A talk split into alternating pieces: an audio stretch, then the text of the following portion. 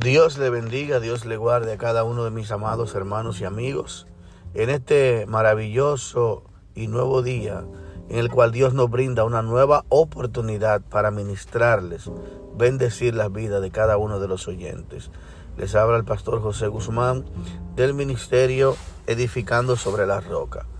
Este ministerio en podcast lo estamos haciendo con el fin de que llegara a más personas en diferentes lugares y en diferentes países a la vez. Que el Señor le bendiga, Dios le guarde, prepara tu corazón para en este momento recibir la maravillosa administración de la palabra del Señor. Dios te bendiga. Vamos a buscar el libro de Santiago capítulo 1, versículo 19. Y dice aquí, hacedores de la palabra. Por esto, mis amados hermanos, todo hombre sea pronto para oír, tardo para hablar, tardo para irarse, porque la ira del hombre no obra la justicia de Dios. Por lo cual, desechando toda inmundicia y abundancia de malicia, recibid con mansedumbre la palabra implantada, la cual puede salvar vuestras almas. Aleluya. Pero sed hacedores de la palabra y no tan solamente oidores, engañándonos a nosotros mismos. Porque si alguno es oidor de la palabra, pero no hacedor de ella, este es semejante al hombre que considera en un espejo su rostro natural porque él se considera a sí mismo y se va y luego se olvida de lo que era. Mas el que mira atentamente a la perfecta ley, la ley de la libertad, y persevera en ella, no siendo oidor olvidadizo, sino hacedor de la obra, éste será bienaventurado en lo que hace. Bendito es el nombre del Señor. Gracias Padre por esta maravillosa palabra. Vamos a estudiar, vamos a desmenuzar este, este texto poderoso. Hacedores de la palabra de Dios. Lo primero que el apóstol Santiago nos habla es que debemos ser prontos para huir, escuche bien, y tardos para airarnos. Debemos de ser pacientes, debemos de escuchar, debemos de analizar conforme a las escrituras todo lo que estamos escuchando. Dice también, porque la ira del hombre no obra la justicia de Dios. Él se está refiriendo a que no actuemos con ira, sino que analicemos y pensemos conforme a las escrituras. Bendito es el nombre del Señor. El segundo versículo, el tercer versículo 21 nos habla, que dice que desechemos toda inmundicia y abundancia de malicia, pero nos habla que lo vamos a hacer. ¿Cómo lo podemos hacer esto? Recibiendo con mansedumbre la palabra implantada, la, cual puede salvar nuestras almas. Cuando dice la Biblia que recibamos con mansedumbre, se refiere a que estemos dispuestos a obedecer y a escuchar lo que Dios tiene que decir. Debe de ser de suma importancia lo que Dios tiene que decirnos cada día en nuestra vida. Jesús decía que no solo de pan vive el hombre, sino de toda palabra que sale de la boca de Dios.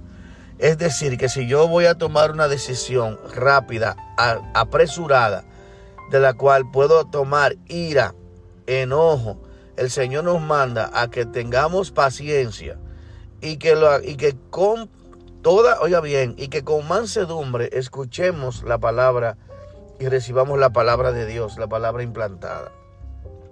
Bendito sea el Señor. ¿Por qué? Porque esa palabra es la que puede salvar nuestras almas Bendito Dios. Y también nos, nos recomienda no solamente que escuchemos atentamente la, la ley de la palabra, sino también que al escucharla pongamos tanta atención y podamos tener la certeza de lo que Dios nos está hablando para que podamos actuar en consecuencia a lo que la palabra nos está diciendo. O sea, siendo hacedores de la palabra, no solo oidores. Porque ciertamente en un culto, en una, congregación de 100 miembros, de 500, 300, no importa el número, el porcentaje de personas que practican la palabra es muy bajo. Y el Señor nos exhorta a que practiquemos la palabra de Dios. No solamente que seamos oidores, puesto que muchas personas escuchan la palabra de Dios, pero el obedecer es lo que nos hace hacedores de la palabra y es los, son los hacedores los que serán justificados por la palabra de Dios, no los oidores, no dice aquí. Porque los, el oidor es una persona que escucha pero no presta atención. y no obedece la palabra de Dios. Por lo tanto, eh, no es lo que nos va a garantizar la vida eterna, no es conocer la palabra, no es haberlo escuchado con mansedumbre, sino es cumplir la otra faceta que es poner por obra. Bendito sea el nombre del Señor.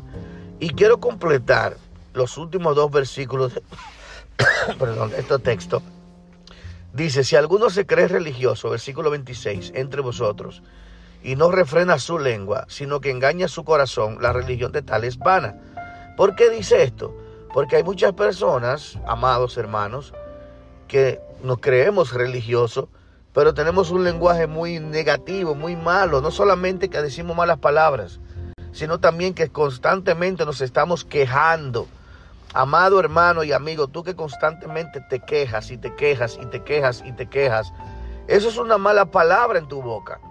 Eso no debería ser la palabra de un cristiano, de un religioso, como dice ahí, de una persona creyente. La palabra debe de ser una palabra de fe, una palabra de confianza.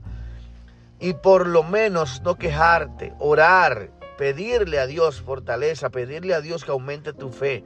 Hay personas que consecuentemente y constantemente están quejándose y otros están quizás hablando cosas negativas.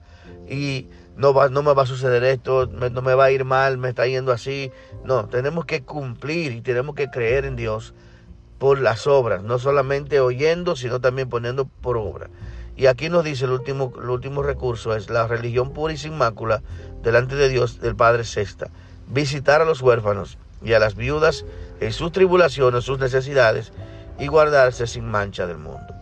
Bendito es el nombre del Señor. Aquí, así que yo eh, si pones atención sobre todos estos consejos que estamos dando, Dios nos exhorta a que nosotros pongamos por obra y que cumplamos la palabra de Dios, no solamente que digamos que somos cristianos, sino que hagamos que pongamos por obra lo que realmente dice la palabra que somos, cristianos, creyentes, gente de fe, gente de poder, gente de, fe, gente que tiene valores cristianos, que lo pone por obra, gente que ayuda al otro, gente que no es egoísta, gente que está dispuesto a dar de lo que tiene y así por el estilo.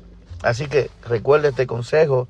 Dios te bendiga, Dios te guarde. Espero que sigamos edificando sobre la roca tu vida. Comparte este audio con tus amigos, tus compañeros de trabajo, de estudio y los grupos de, de Facebook y de WhatsApp. Dios te bendiga y Dios te guarde. Bendiciones. Dios te guarde.